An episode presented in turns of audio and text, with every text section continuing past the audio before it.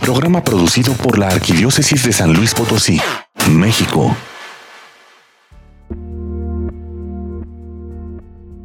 Señor mío Jesucristo, que por amor a los hombres estás noche y día en este sacramento, lleno de piedad y de amor, esperando llamado y recibiendo a cuantos vienen a visitarte. Creo que estás presente en el sacramento del altar. Te adoro desde el abismo de mi nada y te doy gracias por todas las mercedes que me has hecho y especialmente por haberte dado tú mismo en este sacramento y haberme llamado a visitarte en tu iglesia. Amén. Amén. Amén. Amén.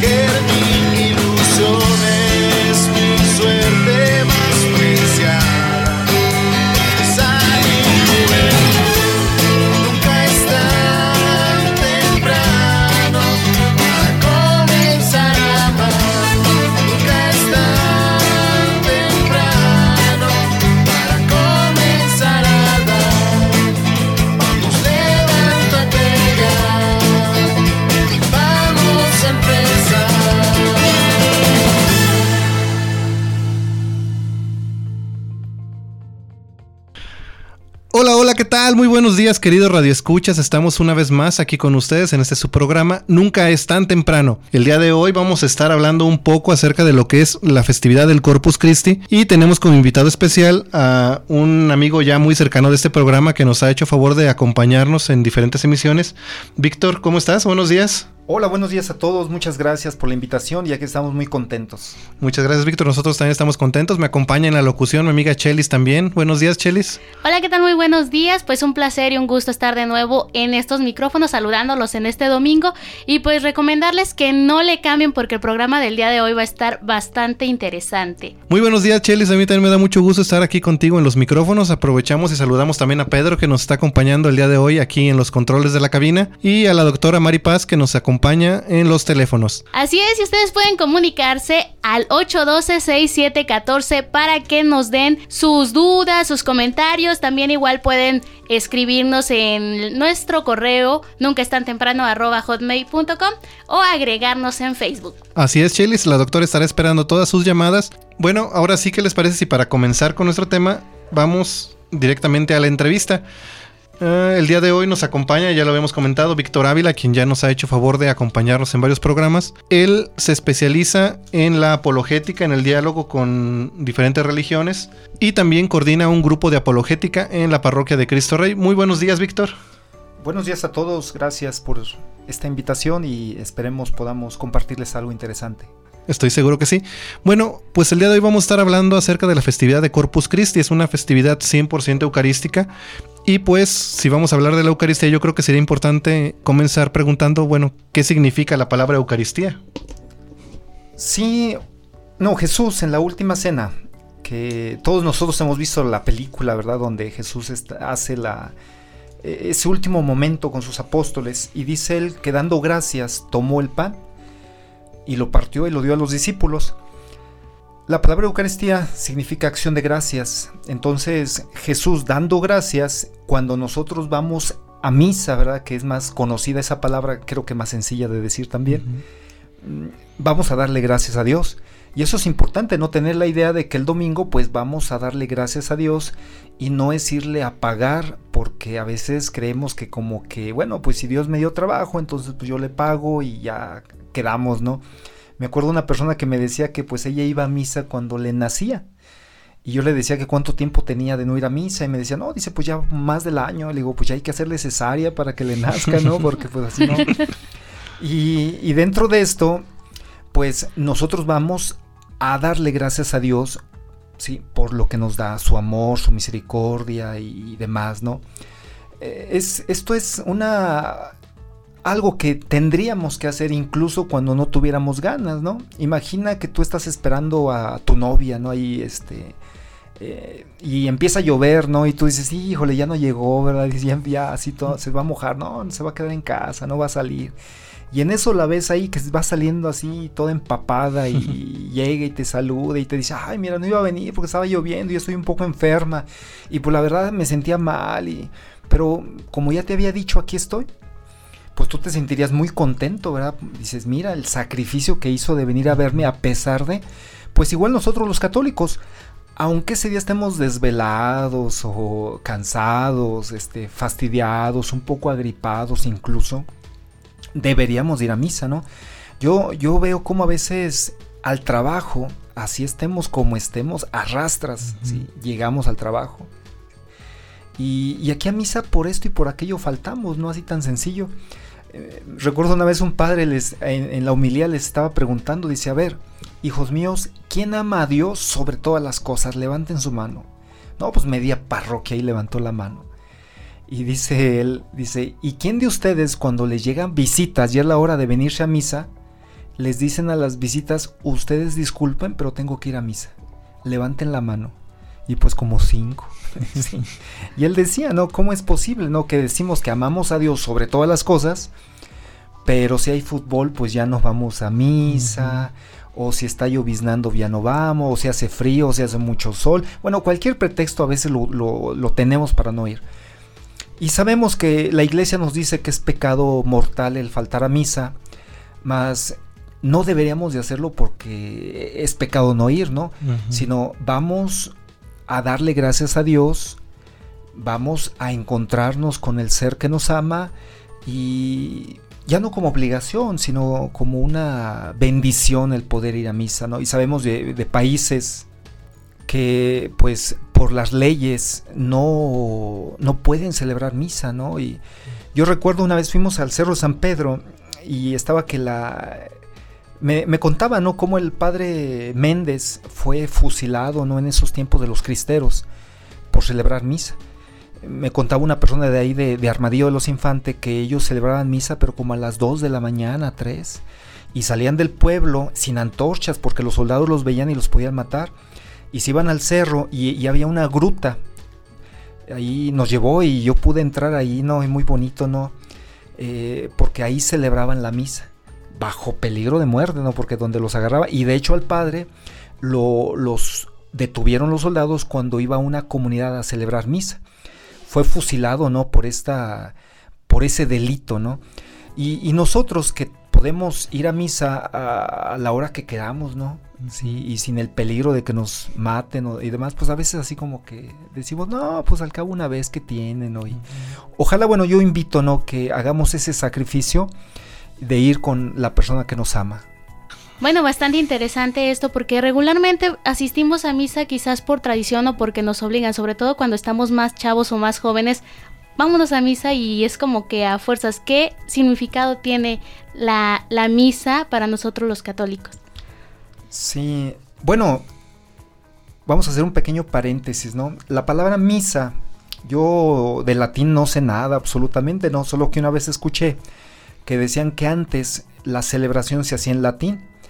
Entonces el sacerdote terminaba la, la misa, la Eucaristía, la celebración diciendo pueden ir en paz, pero en latín. ¿sí? Y esto sería como el misio, ¿sí? Eh, la misión, el vayan. Pueden ir, o sea, vayan a trabajar, vayan a hacer vida lo que aprendieron aquí. La misión, ¿sí? Vayan, pero en latín. Entonces las personas que no sabían latín escuchaban el misio, ¿sí? Y decían, ah, la misa, ¿sí? Entonces, bueno, de ahí nace la palabra misa, que sería una misión una vez escuché un canto muy bonito que no, yo no soy muy buen cantor, sino aquí se los podía decir, ¿no? Aquí en el micrófono.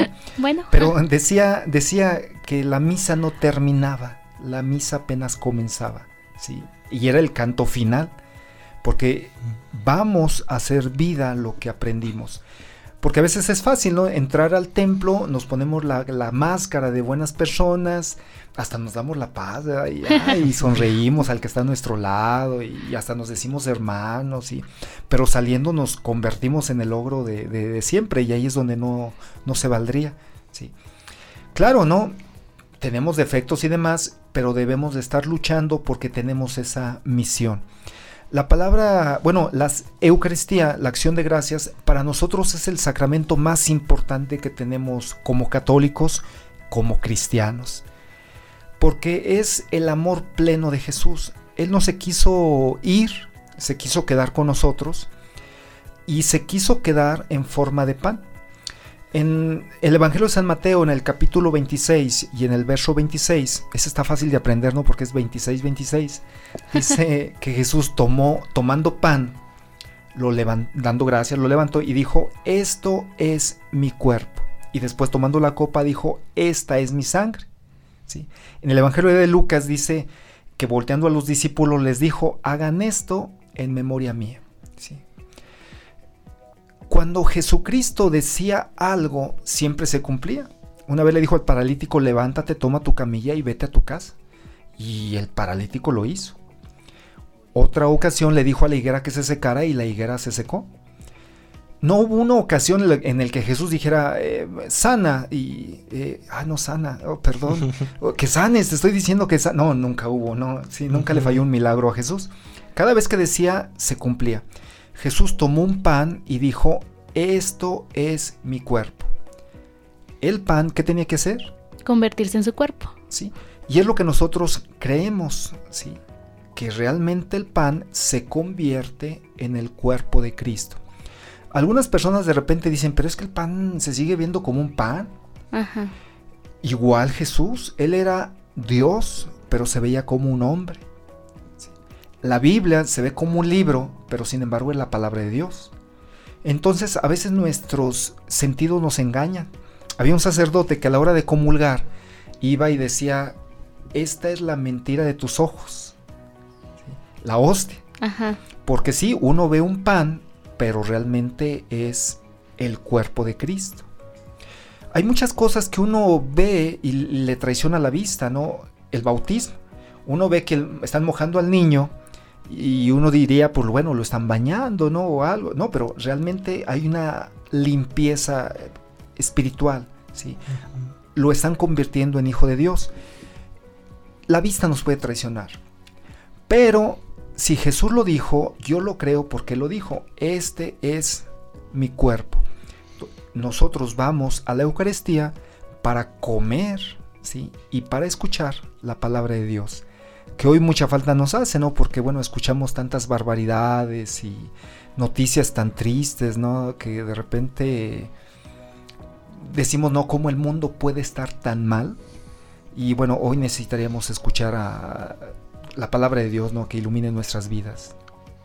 Me resulta muy interesante eh, lo que comentas ahorita, Víctor. Recuerdo una ocasión en que Monseñor Mancilla fue a visitarnos al seminario y él precisamente hablaba sobre este tema de, de la Eucaristía también cuál importante es, por ejemplo, alimentarnos no solo del, mm, de la palabra, sino también del pan y cómo se complementan estos dos. Recuerdo que Monseñor Mancilla nos decía en aquella ocasión que el pan sin la palabra es, es una burla y la palabra sin el pan es como un insulto. Es, no puedes quitarle uno al otro, tienen que complementarse, tienen que ir juntos. Y como muchas personas, pues hoy también a lo mejor nos vale, ¿no? A veces recuerdo que decían, no, mira, si tú llegas todavía a la hora que lees a la hora de la lectura del Evangelio, la misa sí te cuenta. Recuerdo que un padre nos decía una vez que una señora eh, llegaba y le preguntaba, oiga padre, si yo llego a la misa, a la primera lectura, a la misa me vale. Y dice, no, pues sí, sí, sí te vale. Sí, sí. Y si llego a la hora del evangelio, dice, no, mira, si tú llegas al evangelio es un claro signo de que la misa a ti te vale. O sea, o sea, también como es importante a lo mejor ese espacio, no nada más decimos la Eucaristía es lo central de la, de la misa, ¿verdad? Pero no nos podemos quedar solamente con eso. Es importante, pues, ese sentido de la misa completa también el escuchar las lecturas, el alimentarnos de la palabra, eh, las oraciones, todo en la misa. No, pues gracias, buenas noches. Está muy interesante esta entrevista, yo creo que nos vamos al primer corte del programa.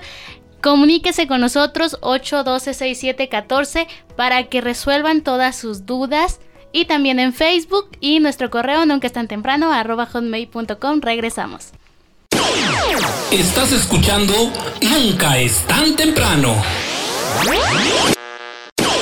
Sigue con nosotros. Estás en Nunca es tan temprano. Y bueno, estamos de regreso en tu programa Nunca es tan temprano. Recuerda que estamos hablando del Corpus Christi. Bueno, si podemos llegar puntuales al trabajo, a la escuela, eh, ¿por qué no llegar puntuales a, a- a la misa, no? Y aquí también de repente yo invitaría a los sacerdotes que nos llamaran la atención. Yo hasta ahorita no he escuchado en mis 40 años de católico un sacerdote que diga, sí, por favor lleguen puntuales. sí. ¿Cuál es la importancia de ir en estado de gracia o de permanecer en ese estado de gracia cuando vamos a misa? Bueno, la, la gracia es la amistad con Dios. Sí. Eh, San Ignacio Loyola decía algo que a la fecha me da mucho miedo, ¿no? Porque él decía que en esta vida hay dos ejércitos, el de Dios y el de Satanás. Si tú vives en gracia, o sea, en amistad con Dios, te confesas, te estás haciendo o, tratando de cumplir los mandamientos, estás en el ejército de Dios. Pero si tú no vives en gracia, estás en pecado mortal, pues tú estarías en el ejército de Satanás. Y, y San Ignacio decía, aquí solamente hay dos banderas. Dice, ¿tú cuál tienes? El vivir en amistad con Dios, sabemos ¿no? que al morir es vida eterna. ¿sí? Se transforma esto en, vida eterna. Y es, y es el llamado que, bueno, la urgencia que tendríamos que vivir, ¿no? Ahora, si hay una persona que estuviera viviendo en pecado mortal porque no puede, ¿verdad? Vamos a decirlo, ¿no? Una vez me encontré una señora, ella me decía, mira, fíjate que mi esposo hace 20 años me dejó, se fue a Estados Unidos, nunca más volví a saber de él. Hace 10 años me encontré a un señor y pues empecé a vivir con él y, y demás, y a la fecha pues yo estoy viviendo con él. Tengo cuatro hijos y me preguntó, ¿lo dejo? Dije, señora, pues qué difícil situación, ¿no? O sea, porque bueno, espiritualmente pues lo tendría que dejar, pero es el papá de sus hijos, después quién los va a mantener. Y hasta cierto punto pues hacían una bonita familia, no sé, tú los veías y decías, bueno, qué bonito matrimonio. Eh, Yo le decía, mire, yo no soy quien para decirle, o sea, sabemos que está viviendo en pecado mortal.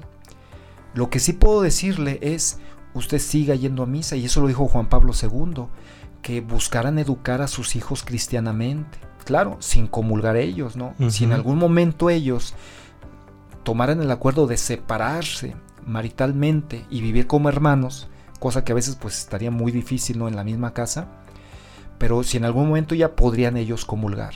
Porque hace poco levantaron un, por ahí una, un rumor, ¿verdad? De que el Papa ya había permitido a los divorciados vueltos a casar que comulgaran. Pues la iglesia tuvo que decir, no, nosotros nunca hemos dicho que pueden participar en la misa, pueden hacer una comunión espiritual. Es decir, a la hora de ir a comulgar, ellos quedarse ahí sentados y decir, Jesucristo, si yo pudiera recibirte en mi corazón, eh, lo haría, pero por lo menos espiritualmente ven a mí, ayúdame, mi familia y, y demás, pero no ir a comulgar eh, físicamente. Sí, no, en este aspecto creo que incluso el apóstol Pablo es muy estricto y dice quien come este, quien se acerca a esta cena en estado de pecado es come su propia condenación. ¿no? Sí, es la primera carta a los Corintios en el capítulo 11. Ahí, bueno, primero hace la, la Eucaristía él, ¿verdad? Y dijo, repite las mismas palabras de Jesucristo y tomando el pan y tomando la copa. Y después hace esta advertencia que tú dices. eh, el que come y bebe sin discernir el cuerpo de Cristo está comiendo su propia condenación. Me llama mucho esa, esa palabra, no discernir, porque si tú vas al diccionario, significa mucho, ¿no? Darse cuenta, reconocer, distinguir, aceptar. Cuando nosotros vamos a comulgar, tendríamos que abrir los ojos espirituales y reconocer que ahí está Jesucristo real, presente, vivo. Y no solamente porque si hay católicos despistados, ¿no? De esos que se quedaron con la catequesis de la primera comunión y que no se acercaron a ningún grupo de formación y, y- y demás. Yo sé que los radioescuchas, todos ellos leen su Biblia a diario y tienen el catecismo de la iglesia ahí muy cerquita y hasta subrayan ahí citas que les gusta de ahí, ¿no? Pero algunos católicos no lo hacen, ¿no? Y entonces a mí me han dicho, oye, pero ¿a poco sí está Cristo ahí? Sí, y, y- y yo me pongo triste, digo, ¿cómo es esto? No? O sea, que, que desconozcas, ¿sí? Y realmente está Cristo presente en la, en la hostia. Y eso a nosotros deberíamos de verlo como la gran riqueza, ¿no? Fíjate si, si, si una vez me decían, no, bueno, ¿cuál es la diferencia entre protestante y católico? Bueno, la gran diferencia es esa, ¿no? Nosotros creemos que Jesús está presente en la hostia. Y ellos no. Ellos tienen una bueno, dependiendo del pastor, ¿no? Hay pastores que les gusta hacer la última cena y hay pastores que no les gusta tanto. Me acuerdo una vez uno que, una señora que andaba allá en, esta iglesia me dijo que ella escuchó al pastor que dijo, ay hermana, hace mucho que no hacemos la última cena. A ver qué día me dan ganas si lo hacemos. Pero la tomaron así como algo secundario y demás. Los mormones, ellos hacen una especie también de la última cena y puedes, ahí puede comulgar el que quiera, no puede ir a, nada más solo que ellos lo hacen como con galletas marías y agua. Pero ellos, si tú vas, lo hacen una vez al mes y tú puedes comer la galleta maría y tomar el agua, no, no te ponen peros ni, ni nada. Los testigos de Jehová lo hacen una vez al año, ¿sí? le hacen la conmemoración y ellos son al contrario, ellos nadie come, nadie bebe, porque dicen que nada más lo pueden hacer los famosos 144 mil. ¿sí? Entonces, pasan una charolita de mano en mano con... Yo esa vez que fui, tenían como estas doraditas de tía rosa. Yo traía tantita hambre, sí se me antojaron así, pero todos me estaban viendo que no comiera. Y pasaron la charola así por todas las, todas las, todos los que estábamos ahí sentados, ¿no? Hasta que llegó hasta adelante otra vez. Y luego pasaron una copa con vino. Y otra vez de mano en mano y, la regresaron otra vez hasta allá, hasta el escritorio que estaba al frente pero nadie puede comer. Cosa curiosa porque Jesucristo, ahí en Mateo 26 dijo, todos coman, todos beban. Pero los testigos de Jehová dicen, no coman, solo los 144 mil. y como nosotros no estamos dentro, pues no podemos comer. Y pues yo me quedé con una duda, este Víctor, en, en, el bloque pasado. No sé si existe algún otro texto dentro de la Biblia que realmente este, hable sobre si Jesús se encuentra en la Eucaristía. Sí, bueno, ya hemos dicho Mateo 26, eh, en 1 Corintios 11, hay otro que es muy extenso, que no vamos a leerlo todo, ¿no? Porque se nos iría el programa. Eh, está en Juan capítulo 6. Jesucristo se dice a sí mismo que Él es el pan bajado del cielo. Los primeros que no creyeron ahí en el verso 41 fueron los judíos y murmuraban de Él, ¿sí? porque había dicho que Él era el pan que bajaba del cielo. ¿Cómo se atrevía a decir esto Él? Eh, y, pero Jesús vuelve a repetirles, no, yo soy el pan de vida, vuestros padres comieron el maná en el desierto y murieron. Ese es el pan que desciende del cielo para que de él coma, no muera. Yo soy el pan vivo que desciende del cielo. Si alguno, si alguno come de este pan, vivirá para siempre. Y el pan que yo les daré es mi carne, la cual yo daré por la vida del mundo. Entonces otra vez los judíos discutían cómo puede este darnos a comer su carne. Y yo digo, pues pobres judíos, también Jesús se las ponía bien difícil, ¿no? O sea, imagínate de repente que alguien te diga, si no comes mi carne no tienes vida eterna qué miedo les ha de verdad. ¿no? Pues no es el canibalismo. sí. dijeron, este, este está loco, ¿no? O sea, ¿cómo nos va a dar a comer su carne? Y Jesús también les compara, ¿no? Le dice, miren, vuestros padres comieron el maná en el desierto y se murieron, ese pan no servía. ¿sí? O sea, el maná les criticó y dije, eso no servía de nada. Pero yo les voy a dar mi carne. Y se la pasa repitiendo varias veces, si no comen la carne del Hijo del Hombre y beben su sangre, no tienen vida en ustedes. El que come mi carne y bebe mi sangre tiene vida eterna, y yo les resucitaré en el último día. Porque mi carne es verdadera comida y mi sangre es verdadera bebida. El que come mi carne y bebe mi sangre en mí permanece, y yo en él. Aquí los, los, los hermanos separados dicen que Jesucristo se estaba refiriendo a espiritual. Que Jesucristo... Ah, porque una vez les decía, le oye, disculpa, este, tú que sabes mucho de Biblia y no, hasta se puso así bien contento, ¿no? Digo, ¿tú ya has comido la carne de Cristo? Y se le quitó la sonrisa, ¿no?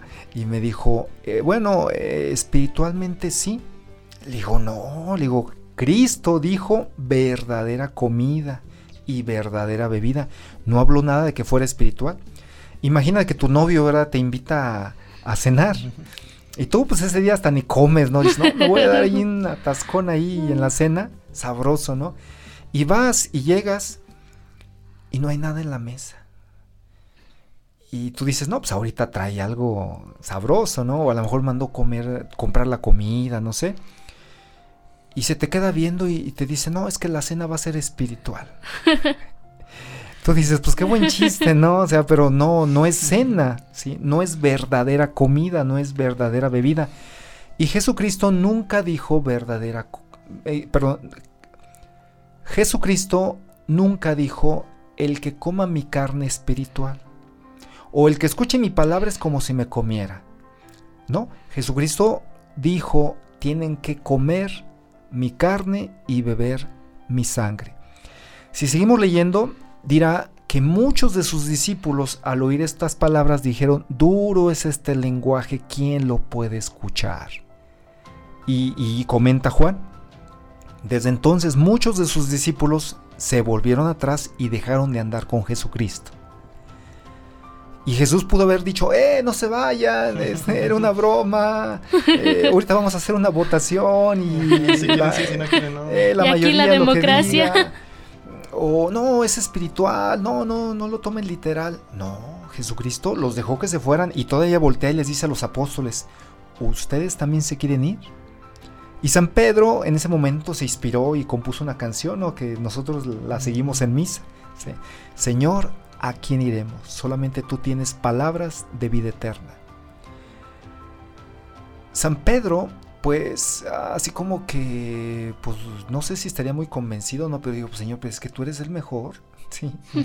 o sea, si, si tú no tienes la verdad, ¿quién la va a tener? Nos quedamos porque tú tienes palabras de vida eterna si yo voy con un pastor protestante y le digo, oiga, hermano pastor, ¿usted me puede dar a comer la carne de Cristo? El pastor me va a decir, no, pero tenemos la Biblia, ¿sí? Te la puedo leer aquí, me sé muchos textos y demás. Yo le voy a decir, pastor, pues muchas gracias, ¿no? Pero yo ando buscando quién me puede dar a comer la carne de Cristo. Y voy con los testigos de Jehová y me van a decir lo mismo. No, aquí tampoco tenemos. Y, busco aquí, en, me meto a la primera iglesia que encuentre, ¿verdad? Y encuentro un sacerdote, ay, todo desanimado, triste, ya, sin mucho ánimo y demás. Le digo, oye, padre, ¿usted me puede dar a comer la carne de Cristo? Y el padre me va, me va a decir, sí, sí puedo. ¿Ya te confesaste? ay, padre, pues sí o pues no, ¿verdad? Sí, y dice, si ya te confesaste, y comienza la misa. Y aunque él fuera un mal sacerdote, él tendría el poder ¿sí?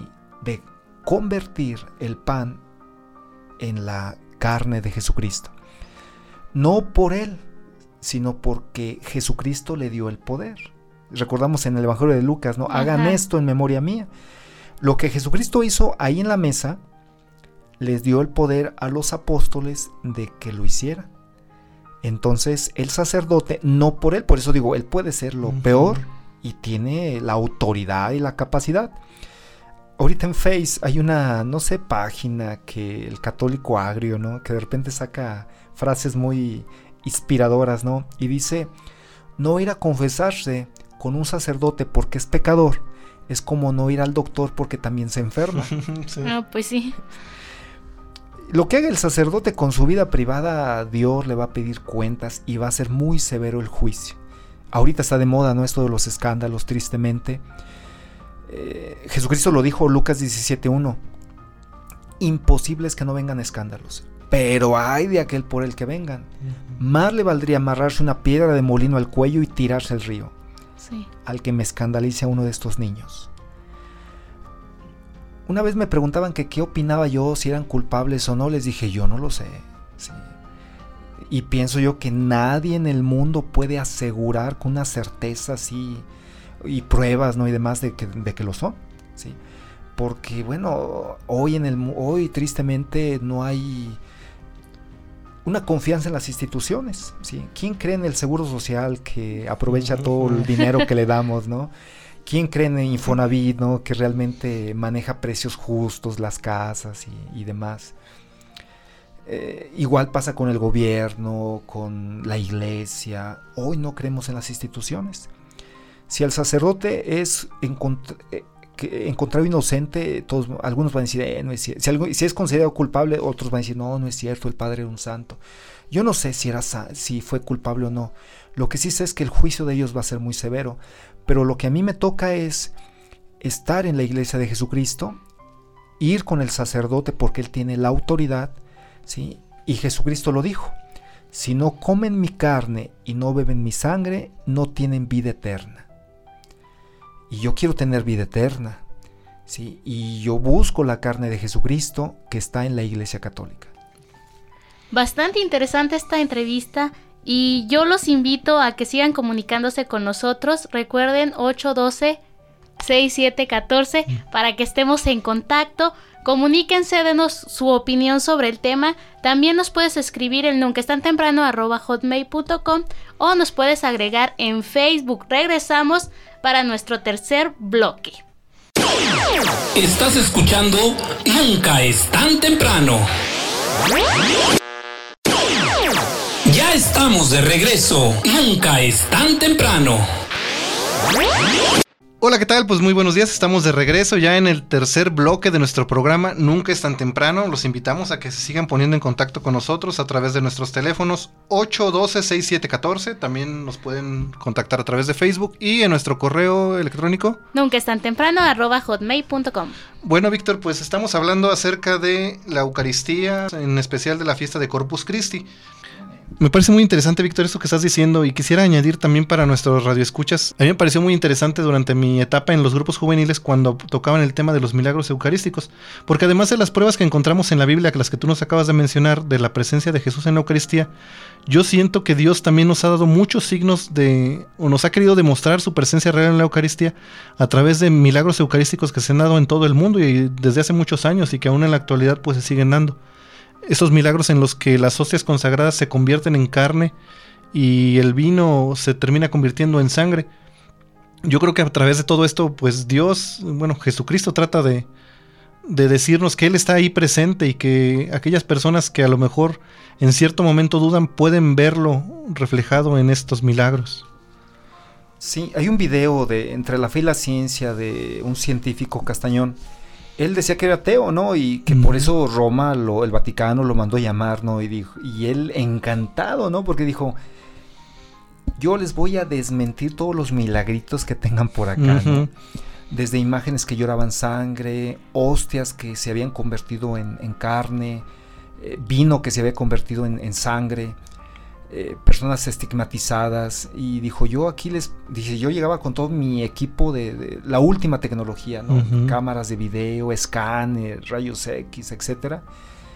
Dijo hubo cosas que fueron un fraude total pero hubo otras que no había explicación alguna. Y de él habla no de que dice cuando vi que no había respuesta tuve que convertirme.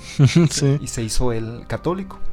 Hay otro video donde habla de milagros eucarísticos donde nos habla de algunos sacerdotes ¿no? que estaban perdiendo la fe y al momento de consagrar tuvieron ese, ese milagro, ese regalo de Dios. Que sí, o sea, Dios a veces concede ¿sí? esa acción extraordinaria y violenta a la naturaleza y sucede ese hecho. Mas ojalá nosotros seamos como Tomás, ¿verdad? Que, que, él dice, bueno, hasta no ver, no creer, pero él no había visto y se quedó. Porque cuando, ¿sabes, no? Que Jesucristo resucitó, se apareció a los apóstoles y le dijeron, Jesucristo resucitó. Y él dijo, hasta no ver, no creer. Pero se quedó. Sí, se quedó. No se fue, se quedó. Aunque nosotros no veamos, ojalá seamos como Santo Tomás y nos quedemos. ¿sí? Aunque no estemos muy seguros, pues, pero digamos, bueno, yo por las dudas me quedo así como Santo Tomás. La curiosidad. Y a lo mejor algún día como a, Tomás, se le apareció Jesucristo y le dio esa prueba. Yo creo que al final de, nuestro camino Dios se nos va a aparecer, ¿sí? Y entonces nos vamos a dar cuenta de la grandeza de, y ese gran regalo de, ser católicos. Estábamos hablando también un poco de la importancia de la liturgia. Bueno, la importancia que tiene como católicos es nuestra celebración más importante, la cual podemos vivir diariamente Y yo, bueno, desde afuera, cuando platico con mis amigos que yo estuve en el seminario, me dicen, bueno, ¿no te aburría poco ir a misa todos los días? Es que los católicos tienen una forma, pues a lo mejor muy aburrida de, de celebrar, de agradarle a Dios. Dice, hay formas a lo mejor más alegres de comunicarse con Dios. Y lo vemos a lo mejor un poquito desde el protestantismo, ¿no? Con sus cantos tan elaborados, a lo mejor que quieren hacerlo una especie de fiesta. Eh, muchos pastores protestantes a lo mejor también se distinguen por ser este, muy efusivos o por ser muy alegres, por... Dice, ¿por qué los católicos no hacen eso, verdad? ¿Por qué no tratan de hacer más alegres sus celebraciones? Y yo creo que algo que entendí siempre desde el seminario es que la misa no es un espectáculo, no es un show donde vamos a entretenernos, es un lugar donde vamos a tenerse contacto con Dios y donde vamos pues a vivir esa acción de gracias que es la Eucaristía. Sí, tienes mucha razón, aunque bueno, pues tristemente, ¿no? O sea, yo he escuchado muchas homilías. Y en algunas de ellas me he dormido. Sí, sí, sí, ciertamente también. Porque de repente a veces el, el, audio no es bueno. Si tú sabes que el padre está hablando porque lo ves mover la boca, ¿no? Y se oye un ruido eh, estruendoso, ¿no?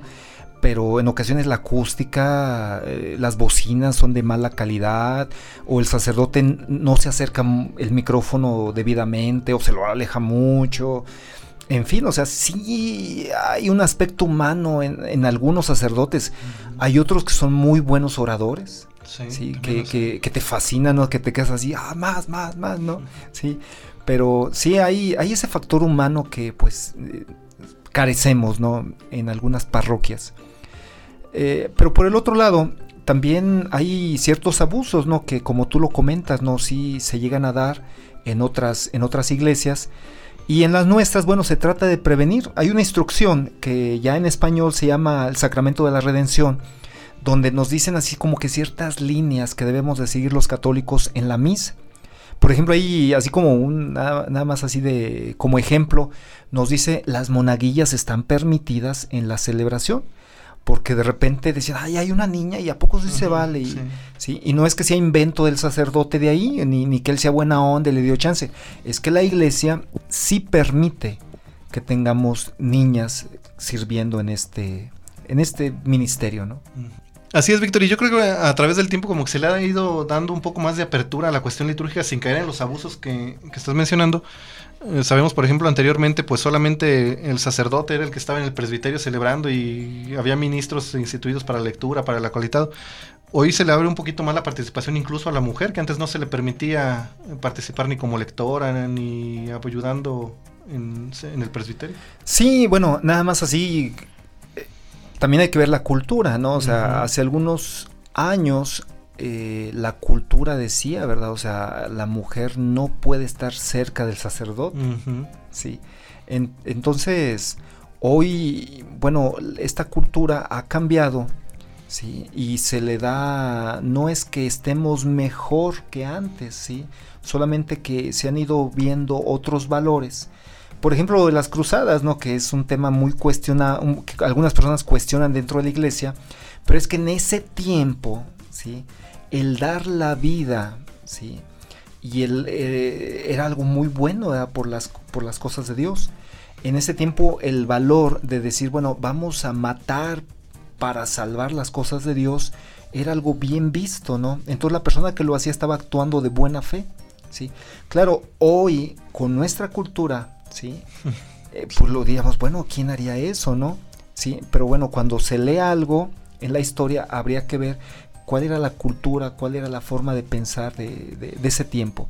Hoy se dice, bueno, eh, vamos abriendo nuestra iglesia ¿sí? a, estos, a esta forma nueva de, pensar, ¿no? Eh, pero bueno, hay algo importante, ¿no? Que yo quería mencionar, ¿no? Que a veces vamos a misa y escuchamos cantos protestantes, ¿no? Este documento nos dice que no se vale, ¿sí? aunque todos hemos, hemos escuchado ¿no? la de cansado del camino, sediento de ti, y se nos sale la lágrima, ¿no? Así, ah, sí, yo estoy cansado del camino. Más estos cantos, que es muy bonito, pero es protestante. Entonces el documento nos dice que la música debe ser idónea para lo que se quiere anunciar. Y, en, y, estos cantos no fueron escritos precisamente para esto. ¿sí? Y además, bueno, mira, una vez una señora, yo vendo películas y discos de música, ¿no? Ahí va el anuncio. ¿sí? Yo antes vendía música protestante. Una señora me, compraba y, me dijo, ¿qué crees, Víctor? Mira, yo les empecé a regalar estos discos a mis hermanas, ¿no? Sí, de canto, de, de cantantes no católicos. Pero a mis hermanas les gustaron tanto Sí, que se los aprende de memoria, un día fueron a un templo evangélico y escucharon los mismos cantos y dijeron, pues de aquí somos, y se quedaron allá. Dijo Víctor, yo estoy muy triste, ¿no? Porque siento que contribuyen algo para que ellas se hicieran protestantes. Y le dije yo, pues yo también me siento triste porque a lo mejor yo también contribuí y desde ese día ya no vendo cantos protestantes, ¿sí? Aparte, bueno, hay excelentes eh, grupos católicos dentro de nuestra iglesia que a veces no le damos difusión por estar con estas personas no católicas y pues es como cooperarles a ellos. Mira, un protestante nunca va a cantar un, canto católico. Eh, ¿Por qué? Porque ellos tienen bien definida su creencia, su doctrina y demás. La pregunta sería, ¿por qué nosotros sí tendríamos que cantar lo, de ellos, no? El, bueno, aquí se entra en, en más tema, ¿no? Pero regresándonos con la instrucción, nos dice, la música debe ser idónea y los cantos protestantes, bueno, no fueron escritos originalmente para esto. Bueno, y yo creo que cambiando un poquito de tema que estamos hablando de la música, la liturgia, yo quisiera saber si se puede celebrar la misa en algún otro lugar, puede ser en la casa o en alguna capilla privada o en la calle incluso si tiene la misma validez o cómo se llevaría a cabo esta. El Papa Benedicto XVI vino a darle como que vino a reflexionar ¿no? sobre la dignidad de la liturgia de la Eucaristía. Él decía que teníamos que celebrarla en un lugar adecuado, propio. A mí me tocó ver sacerdotes celebrando la misa en la calle, ¿no? Y bueno, sí, la gente se reúne y se congrega y, y demás pero de repente se venía el viento y le alzaba el, el mantel al altar, se le apagaba el, el, cirio y se andaba cayendo el Cristo y, y, demás, ¿no? Entonces, y luego llegaba el vecino, ¿no? Con su carro y un ruido y, bueno, aunque era algo bonito porque se congregaban las personas, eh, esta instrucción que ya decíamos nos dice que debe ser en un lugar digno y adecuado, ¿sí? Y respetar, no, no querer los abusos, porque a veces el dueño de la hacienda tenía una capilla dentro y luego nada más dejaba entrar a los de su familia, a sus amistades y al pueblo no, porque le ensuciaba la alfombra. Entonces también vino a decir esto, ¿no? Si se celebra en una capilla, tiene que ser eh, pública. ¿Sí? Eh, puede ser una congregación de unas religiosas, pero que cualquier persona tenga acceso libre ¿no? al lugar, no una capilla privada donde nada más mi familia y mis amigos eh, puedan estar. Y en cuestión de los seminaristas, ¿cómo o sea, porque se ha visto, por ejemplo, que muchos seminaristas también participan ya dentro de la de lo que es la liturgia y la homelía. Yo creo que después de este programa nos van a odiar algunos padres. sí. Hay una, bueno, dentro, y yo me cobijo bajo lo que dice esta instrucción, ¿sí? y viene de la iglesia, ¿no? No, no estamos inventando nada. Nos dice que, por ejemplo, la homilía, el seminarista no la puede dar, ni, ni yo como laico menos yo como laico y luego igual más de pecador como soy yo, pues menos yo. Pero un seminarista, aunque esté a un paso de ser sacerdote, no puede dar la homilía. Y yo sí he visto como algunos padres, no se digan el día del, del seminario, que van a pedir la cooperación del pueblo, eh, le dan así como que ve y de la homilía, ¿no? Para que así como que te vayas dando una caladita, ¿no? Pero dice la instrucción que no se permite, la tiene que dar el sacerdote. Y también en algunos lados he visto cómo el seminarista le va, eh, lee el Evangelio, ¿sí? En misa, ¿sí? Lo puede hacer en su casa, pero en, en, la hora de la misa no lo, no lo puede hacer. Entonces son, son, de esos detalles que a veces uno sí se sorprende, ¿no? Cómo el sacerdote lo, lo permite, ¿sí? El seminarista podrá ayudar. Sí, en algunas cosas, y más no, no en las que ya decíamos. Víctor, aquí en este punto yo creo que también es importante, por ejemplo, para nuestros radioescuchas, si ellos vieran a lo mejor este tipo de cosas en su parroquia, a lo mejor que el padre los invita, oye, pues vente tú y da la humildad por mí, o en muchas ocasiones a lo mejor por la cantidad de la gente, en ese momento agarran a una persona y le dicen, vente, ayúdame a dar la, la comunión. ¿Qué debería ser en ese momento a lo mejor nuestros radioescuchas? Eh, ¿O cómo debería ser su actitud ante esos momentos a lo mejor? Bueno, por obediencia yo lo haría, ¿no? Y me tocó en una ocasión donde el padre dijo, mira, Víctor, eh, tú da la homilía y yo por mientras voy a confesar. Eh, yo sé que eso no se hace, ¿no? Ni se puede, o sea, el mismo padre que está celebrando misa no puede estar confesando. Puede haber otros padres que estén confesando, sí, pero no él. Él debe estar en la celebración eucarística. Más él así como que bueno, que por tiempo, que ya iba deprisa, que había gente que se quería confesar, pero bueno, él ya estaba mal. Y luego cuando me pide a mí que yo dé la humilía, sí, pues yo dije, bueno, no se hace, esto no se hace más por obediencia a él y para no así, hacer quedar mal delante de las personas. Yo pues di, dije, Señor mío, ilumíname, ¿verdad? Y, dame palabras que a estas personas les, les diga algo tu palabra, pero que seas tú el que hable por mí. Otra cosa es cuando uno va a una Semana Santa, eh, que hace una experiencia de misiones. Celebración de la palabra, ¿no? Sabemos no hay consagración.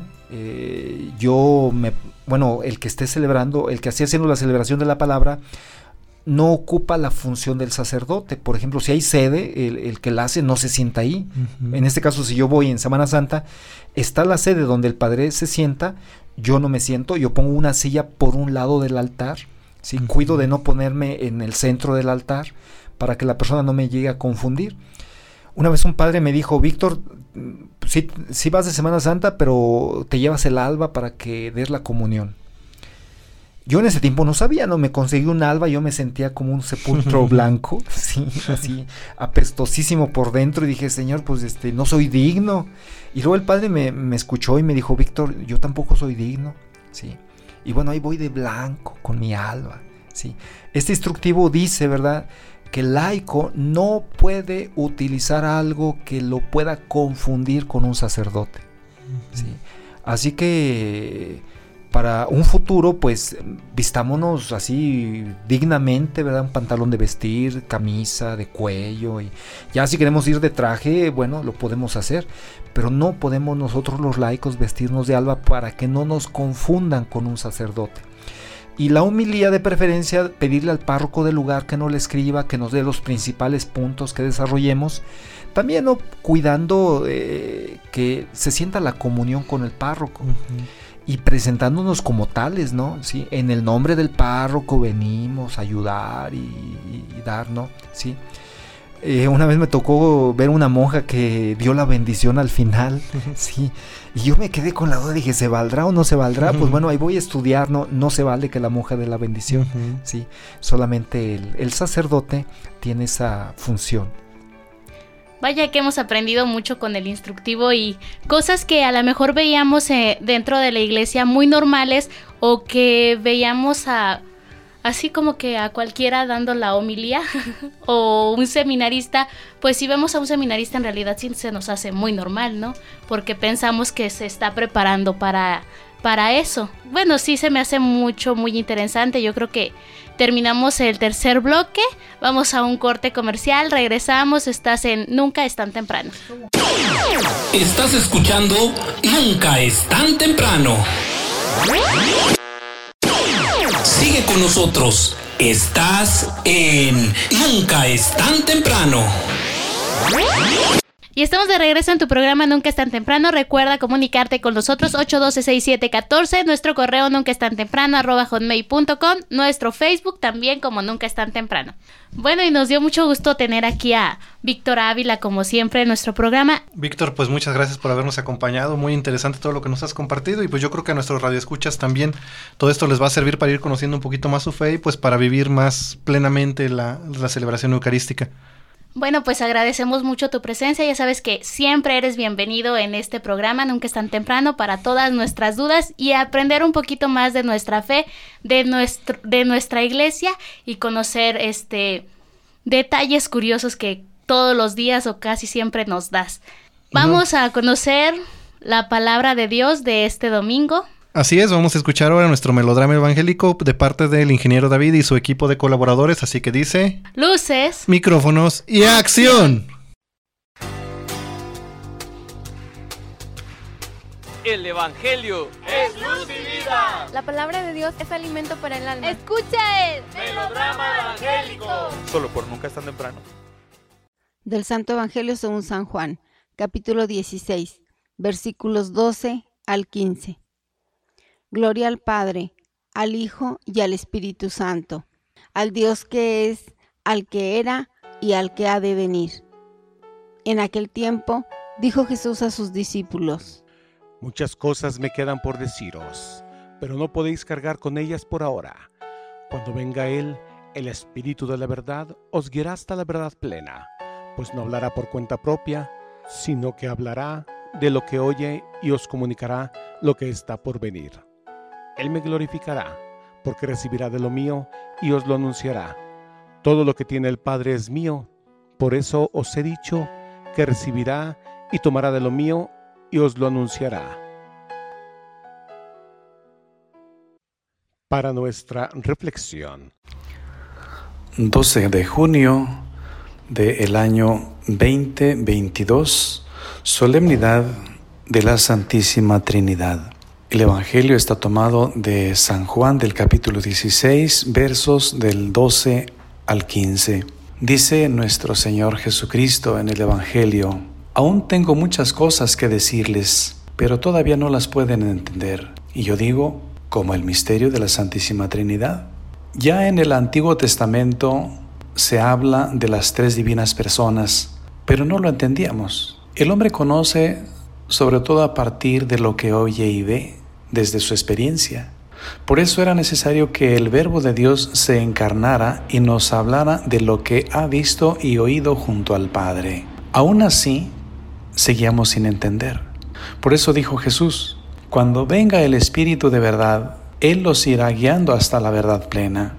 Será el mismo Espíritu quien hará posible poco a poco el conocimiento del único Dios verdadero en tres personas distintas. Por fin se entenderá lo que había dicho el Señor. Dios se revela y no es un ser aislado, más bien es comunidad en cuya relación hacia el interior de las personas divinas y hacia el exterior, lo esencial es el amor. Aquí está otra dificultad para transmitir la enseñanza sobre Dios y en particular sobre la Santísima Trinidad. ¿Cómo hablar de un Dios amor en ambientes donde se carece bastante de esta virtud, de este don de Dios que a veces hemos descuidado, donde más bien hay violencia? ¿Cómo hablar de un Dios generosidad si vemos egoísmo por todas partes? En Dios todo es armonía, orden, paz, pero el hombre conoce y entiende las cosas a partir de su propia experiencia. No cabe duda que vivimos tiempos muy difíciles, pero al ver la necesidad de Dios, será esta la mayor motivación para llevarlo a los demás. Él se ha valido de mediaciones para que lo conozcamos y quiere que seamos medio para darlo a conocer tenemos la responsabilidad y la necesidad de hacerlo, porque en la medida en que el mundo conozca a Dios, nuestro mundo, este será mejor. Que no se nos llegue a decir, no me encontraría en esta situación terrible en la que estoy si antes no me hubieras advertido. Desterremos de nosotros la falsa prudencia. Hay quien dice, no le digo nada a mi hijo para no contrariarlo. Los irá guiando hasta la verdad plena. Tal vez pudiera pensarse que anunciar a Dios es una carga difícil de llevar. Pienso que es todo lo contrario. Ciertamente nadie puede dar lo que no tiene, pero si llevamos a Dios a los demás es porque Él está en nosotros y quien tiene a Dios, Él va llevando su vida poco a poco a su plenitud, a la armonía, al gozo, a la paz. No la paz que ofrece el mundo, la que da Dios nada ni nadie la puede quitar. Y si la vida del cristiano va siendo transformada, habrá congruencia entre lo que anuncia y lo que vive. Que no se nos diga lo que dijo Federico Nietzsche, famoso pensador alemán de la segunda mitad del siglo XIX. cierto murió en 1900, si no me equivoco. Dicen que les espera un paraíso de felicidad en el cielo, pero viven tan tristes y mal geniados como si fueran todos caminando al infierno. Pero tampoco esperemos ser perfectos para anunciar el Evangelio. Puede que entonces nunca nos sintamos en condiciones de hacerlo. También hay que recordar que nos vamos llenando de Dios en la medida en que lo vamos llevando a los demás. Tal vez por eso decía San Agustín, buscar para encontrar, encontrar para seguir buscando. Es el Espíritu de Dios quien nos mueve a la búsqueda de Dios y Él mismo quien nos ayuda a conocerlo. Y en la medida en que lo descubrimos, nos mueve también para darlo a conocer. Por otra parte, se busca lo que se conoce, si no del todo, al menos en parte. Nadie puede buscar lo que desconoce en su totalidad. Lo mismo cuando se va de viaje. Y nosotros queremos hacer ese viaje al cielo. Pero si buscamos el cielo lo buscamos porque lo conocemos.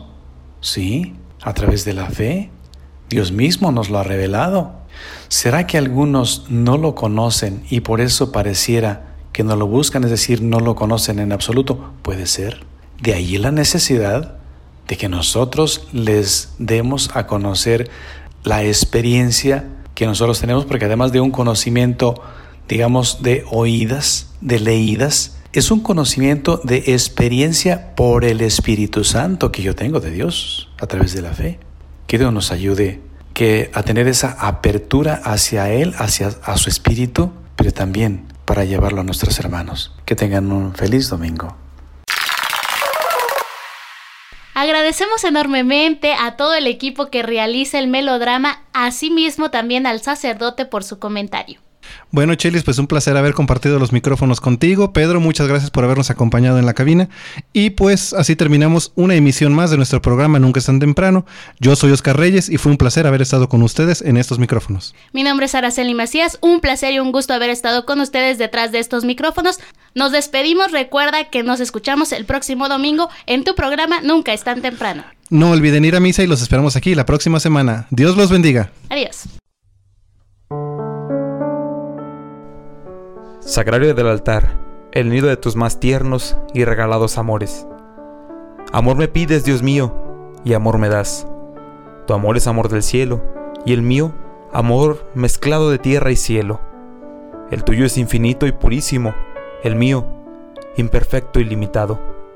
Sea yo, Jesús mío, desde hoy, todo para ti, como tú lo eres, como tú lo eres para mí.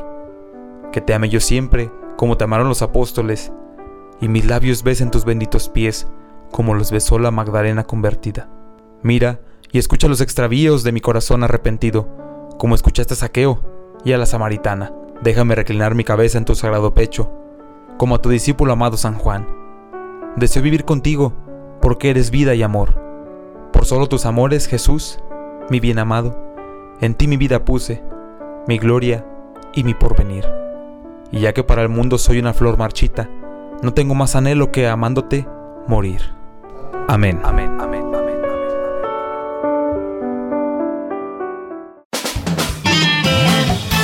Los radioescuchas a sintonizar el próximo domingo. Este es tu programa Nunca es tan temprano. Nunca es tan